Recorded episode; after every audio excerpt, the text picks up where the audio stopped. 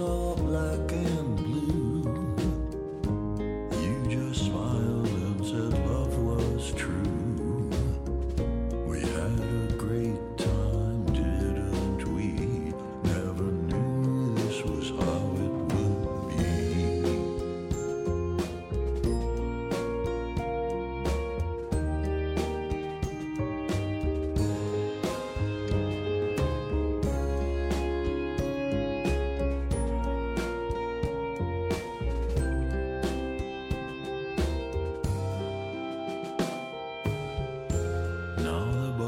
slow.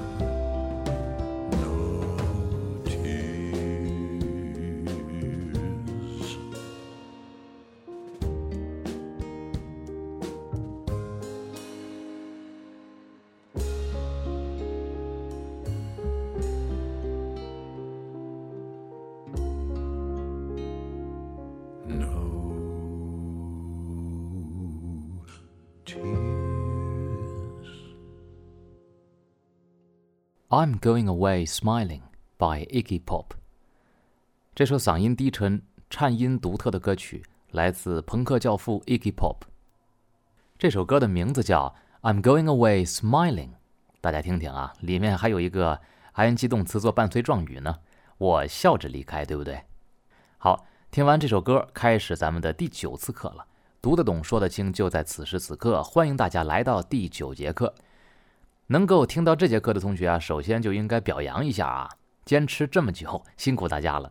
听了前面我讲的还不算特别有趣，比较枯燥的，一共八节课了，嗯，但是我相信大家真的坚持听下来呢，还是会有很多的语法概念啊获得了更新，以及能够明显感受到自己在进行英文表达的时候啊和处理英文句子的时候，你应该在意识上更清醒了。那么今天这节课呢，我们来聊一聊大家在中学阶段接触的最多的从句概念——定语从句。说是大家接触最多的，是因为这的确是中学英语考试偏爱的考点，也的确是英文表达当中极其常用的一种从句。可以说啊，只有能够极其自然、极其熟练地运用定语从句表达自己，才可能说自己是逐渐具备了英语思维的。咱们中文和英文的不同之处，最显著的之一啊，就是我们无论有多长的定语，都愿意放在被修饰语的前面说。而如果实在放在前面说太累太费解，那我们宁可分成两句话来说。但是英文当中，定语从句一定是放在被修饰语后面说的，而且无论多长都可以，这就是差别。那么大家现在看到 PPT 的第二页啊，咱们这节课的口诀是“定有先行，故非名”。聪明的你是不是已经想到了？这个“名”指的是跟上节课讲的名词性从句做对比而言的。定语从句是因为有先行词，而且先行词在从句当中是做成分的，所以才不是上节课所讲的名词性从句当中的任何一种，从而呢成为了一个独立的从句类型。而定语从句这个话题啊，要细分讲解的话，咱们还是按照大家最熟悉的分成限制性定语从句和非限制性定语从句的方式来看。那咱们一起来看 PPT 的第三页。首先，大家可以注意一下啊，第一行我红色高亮出来的说法。事实上，所谓的限制性定语从句和非限制性定语从句这种叫法啊，尽管在结构上有很强的相似性，长得还是很像的。但是它们在作用上和我们去理解它们的角度上这两个方面，作用和我们认识它的角度上，几乎两者是没有任何关联的。所以啊，与其沿用传统的令人无限迷惑的限制性和非限制性这种叫法，我认为啊，倒不如用我括号里的这种说法。哎，限制性定语从句本质上是起修饰性作用的，而非限制性定语从句它本身就不是起修饰作用的，而是起补充说明作用的。所以咱们分别来看啊，首先看一下这个限制性或者叫修饰性定语从句的定义。所谓限制性定语从句，它使被修饰的词被限定为一个或者一些或者一类特定的人或东西，就是让先行词。啊，定语从句前面的那个被修饰语被修饰限定的更明确、更清楚了。换句话说，也就是起了我们最熟悉的、最传统意义上的定语的作用。我们把若干个相似的东西当中的某一个具有不同点的东西的那个不同点，把它表达出来。说白了，这就是定语的作用，限定、修饰的意思啊。咱们看例句一：Those who pay get better service。注意我这个停顿啊！Those who pay get better service。好，这句话的结构很简单啊，定语从句是从 who 开始到 pay 就俩词儿，然后第一个词 those 就是被修饰语，所以我们把它翻译成那些付钱的人能获得更好的服务。其中啊，those 这个被修饰语呢，语法上就叫做先行词，在定语从句前面先出现的先行词。而 who 呢，叫做引导词，就是引出来这个定语从句的词，而且这个引导词 who 在定语从句当中是一个必不可少的语法成分。什么成分呢？大家看一下主语对不对？pay 是个动词，谁发出的这个动作？who 啊，当然也就相当于前面的 those 发出了 pay 这个动作。然而，大家回想一下上节课我们讲的名词性从句。啊，像主语从句、宾语从句和表语从句，前面根本就没有先行词，对不对？直接上来就是 What I want is you，我想要的就是你，生猛粗暴。而同位语从句呢，看起来倒是有一个先行词，比如说 The fact that you love me is surprising，你爱我这个事实真是吓我一跳。你注意听，从句当中 You love me。The fact that you love me is surprising。那么 you love me 主谓宾全都有，什么也不缺。所以这个先行词的 fact 其实就是一幌子，就是一个门头。所以我们才说啊，the fact 其实本质上并不是先行词，而是同位语，它跟后面的内容 you love me 是完全并列的，绝不是你中有我，我中有你那般暧昧羞羞不可描述。好，这样呢，你就真正明白了咱们这节课的七字口诀了啊！定有先行，故非名。定语从句是因为有先行词，所以它才不属于上节课所讲的名词性从句。最后，第一句这个句子的主干，我说一下，只有三个词儿：those get service，那些人获得服务。这样的主干在语法上当然是完整的，是正确的，是健康的，但是显然在意思上十分不明确，所以。定语从句才变得有意义。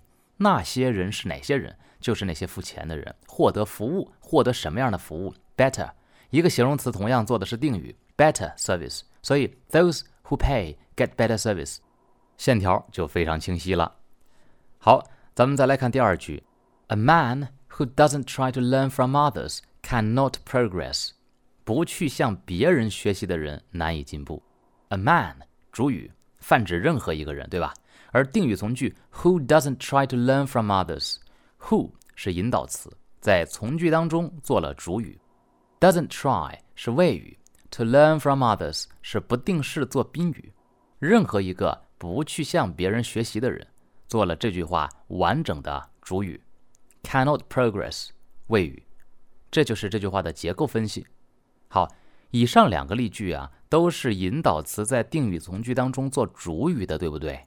我们现在接着往下看，看到 PPT 的第四页，第三个例句：The car that Mike is driving is having some problem. Mike 正在开的车最近有点问题。那么这句话当中啊，引导词 that 或者 which 呢可以被省略。听好，原因是它在从句中做了宾语，对不对？从句是 Mike 正在开车，Mike is driving。Mike 是主语，is driving 是谓语，而 that 其实是做的 drive 的宾语。你说他开的什么车？那么这个时候呢 that 往往就可以省略，并且省略掉的情况在实际的英语交流当中啊更普遍。那大家就需要注意分析了。当引导词被省略掉的时候，你非常有可能连续见到两个名词，像现在的 car 和 Mike 一起出现，这样对不对？那有时候后面的名词可能是前面名词的同位语，有时候却是一个定语从句的主语，这就需要我们去区分。那么如何区分呢？下一页 PPT 我们会讲啊，咱们待会儿再说。现在呢，我们先看完这一页的第四句：This is our manager whom you want to talk to。这个例句啊，要体现的是引导词在从句中做了介词的宾语的情况。比较正式的用法呢，是用 whom 啊，w h o m 来做引导词。大家注意，当然这里用 that 或者是干脆省略掉，其实也都是可以的。不过啊。对于讨厌记住很多东西的同学来说，这里用 that 是最保险的引导词。当大家写定语从句的时候，拿不准主意的时候，先考虑 that。另外啊，大家注意一下我的翻译，这就是你想与之交谈的我们的经理。很明显，这样听起来是怪怪的。但是如果想要完全忠实于英文的意思的传达呢，可能这是最标准的翻译了。从这个翻译，我们就能再次体会我开头说的。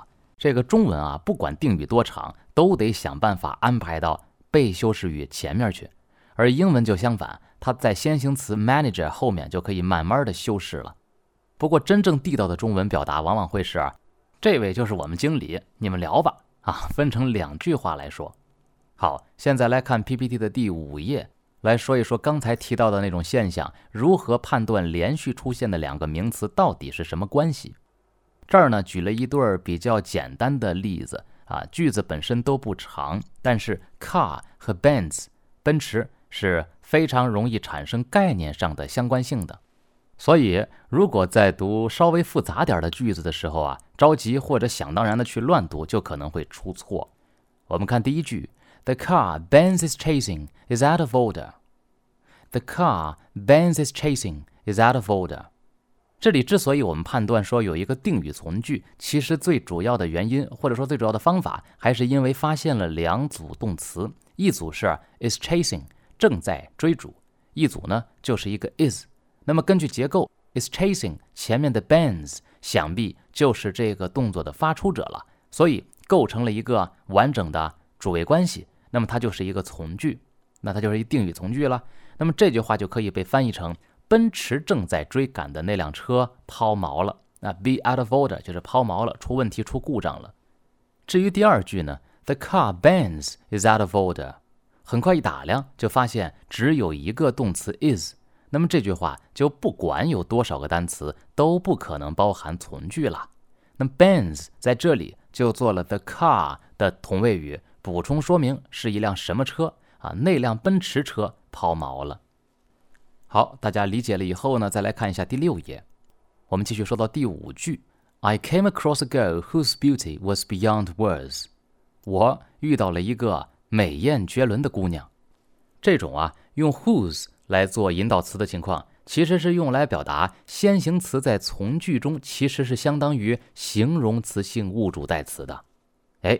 同学们，如果现在听到这个名词需要稍微反应一下的话，敬请暂停播放，先回忆一下，再往下听啊。再说一遍，形容词性物主代词，你反应过来了吗？所谓形容词性物主代词，就类似 my book、your honey 一样，对名词进行所有者的限定和说明。那么具体到这个从句当中，就是表示 her beauty、the girl's beauty、her beauty was beyond words，她的美。超越言语，就是美艳绝伦。好，再来看第六句：This is the room where, or this is the room in which Bill was born。这就是 Bill 出生的地方。那么这里的引导词 where 在语法上是个副词，叫做关系副词。咱们在第七次课的副词部分简单的介绍过，大家看看还有没有印象？在这儿呢，是用来修饰 be born。用来修饰 was born 出生的，就是说明在哪里发生的出生这个动作。所以大家可以认为 where 本身是做了从句的状语，听清楚了啊，它在这个从句当中是一个地点状语。那么另外一种写法，把 where 替换成 in which，就相当于把一个副词换成了一个介宾短语，对不对？我们根据之前学过的知识，我们都能明白，副词能做状语，尤其做地点状语，而介宾短语它也能做地点状语，所以是可以互相替换的。而这里就是互相替换的一个具体的例子。那么在这儿啊，咱们综合第五和第六两个例句，大家就要明确一下哦。先行词，先行词啊，永远都得是名词，否则就不可能跟着一个定语从句，对不对？因为定语都是用来修饰名词的，这是咱们学过的一个非常重要的基本知识，大家可以反映反映啊，想明白它。而这个先行词呢，在定语从句当中，实际做的成分。却有很多可能。作为名词啊，它本身就可以做主宾表定，还记得吗？咱们第二节课说的啊，就名动代数主宾定，所以它主宾表定都可以做，这个大家容易理解。而如果啊，引导词，注意不是先行词了，是后面那个 that、which 之类的引导词。如果引导词呢，它是一个介宾短语或者关系副词这样的，那么先行词这个名词就可以做从句当中的状语了。就像这样的地点状语。好，对于以上这几句话，大家可以再暂停播放，消化一下。好，现在我们继续看到 PPT 的第七页，开始说一下非限制性定语从句。而我强调一下啊，仍然是建议大家把它叫做补充性定语从句。这个补充性定语从句啊，极其简单，它只对先行词做进一步的说明。你把它们拿掉之后啊，其他部分无论从语法上还是意思上，仍然可以成立。哎，咱们来看例句。第一句，This mobile phone belongs to Jay, who was here a moment ago。这手机是 Jay 的，他刚才还来过这儿。其实这儿的 who 根本就相当于 and he，你体会一下。This mobile phone belongs to Jay, and he was here a moment ago。只不过是用了一个定语从句的样子或者形式啊，从而显得前后两部分很紧凑而已。第二句，I have many friends, some of whom are businessmen。我有许多朋友，其中有一些是商人。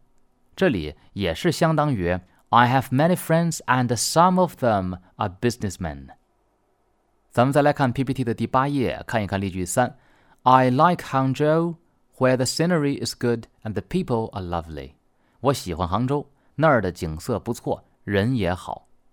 引导词的选用跟限制性定语从句，也就是修饰性定语从句是完全一样的，唯一的不同就是加了一个逗号，从而让这个定语从句只是补充了一下前面的先行词的内容丰富程度。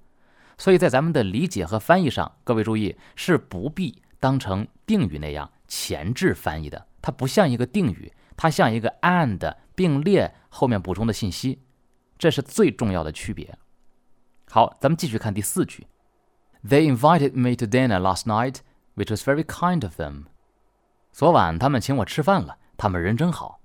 那么从这句话里，我们可以体会出非限制性定语从句的一个好处，就是用逗号加上 which，把前半句整个这件事情给总结在一起说。好。那么以上啊，就是咱们把今天的定语从句，也有人直接叫成形容词性从句这个板块就基本讲完了。呃，最后请大家看一下第九页，有一个老生常谈，但是你不能糊涂的经典问题，就是修饰性定语从句和补充性定语从句在一些情况下的翻译理解的真正差别。大家看这两个句子分别对应哪个翻译呢？你可以暂停一下，自己思考，然后听我给出的答案和分析。好。这两个句子依次对应了第一和第二两个翻译。第一句是没逗号的，就是最基本的限制性定语从句、修饰性定语从句。要把定语往前翻，那就得到第一个翻译。听好，他有两个住在北京的儿子，儿子是被修饰语放在最后面。他有两个住在北京的儿子。第二句既然有逗号了，咱们就先把逗号之前的翻译完毕，那就是他有俩儿子。逗号对吧？然后再翻译后面，他们这俩儿子呢都住在北京，而真正的区别在于括号里说的第一句啊，其实是告诉我们他有两个住北京的儿子，就是完全可能有住在别的地方的儿子，而第二句则是告诉我们他就俩儿子，这一点就是两种定语从句之间真正的差别。再多说一句，咱们这个此时此刻还没有涉及到的语法难度的知识啊，就是修饰性和补充性定语从句呢，他们在讲话的时候是不一样的。我们就拿这两句话为例，第一句修饰性定语从句应该怎么念呢？He has two sons who live in Beijing。你看，把这个 who live in Beijing 跟前面的 two sons 连在一起读了，而且 who live in Beijing 这个定语很重要，所以把它重读了。He has two sons who live in Beijing。那么第二句补充性定语从句就不这么念了，要念成 He has two sons who live in Beijing. He has two sons who live in Beijing. 你要先去重点强调 two sons. He has two sons who live in Beijing，相当于 He has two sons and they live in Beijing。好了，今天的内容到这里呢就讲解完毕了。咱们今天留的作业已经是倒数第二次课的作业了，所以难度和复杂程度又上了一个台阶。但是我相信，只要前面的课程大家都听懂并且消化掉了，一定可以做好今天的作业。我的建议是，如果你不能快速回答这些问题，就慢慢回答，但是一定不要猜，你一定要给出经过自己的思考所得的答案。只有这样，你才能在发现答案有错的时候，知道自己是在哪个环节、哪个概念的掌握上有缺失，才能尽快有针对性的解决问题。那么前三组综合练习啊，分别在 PPT 的第十、十一、十二页，都是需要大家先找出句子的主干，然后回答被挑出的部分是做的什么语法成分。比如第一句，你看一看这个 interested to know more 是做的定语呢，还是状语呢，还是主语呢？另外还有跟上节课一样的第四组作业，在 PPT 的第十三页，就是把前面三组的英文句子的中文翻译还原成英文。大家再练练看，我还是会期待着大家的反馈的。那么今天作业答案的获取方式，请看 PPT 的第十四页，关注微信公众号“双语先生”，并在后台回复关键字“定有先行，故非名”。好，今天的内容呢就是这么多了，我们还有一次课就毕业了。大家加油！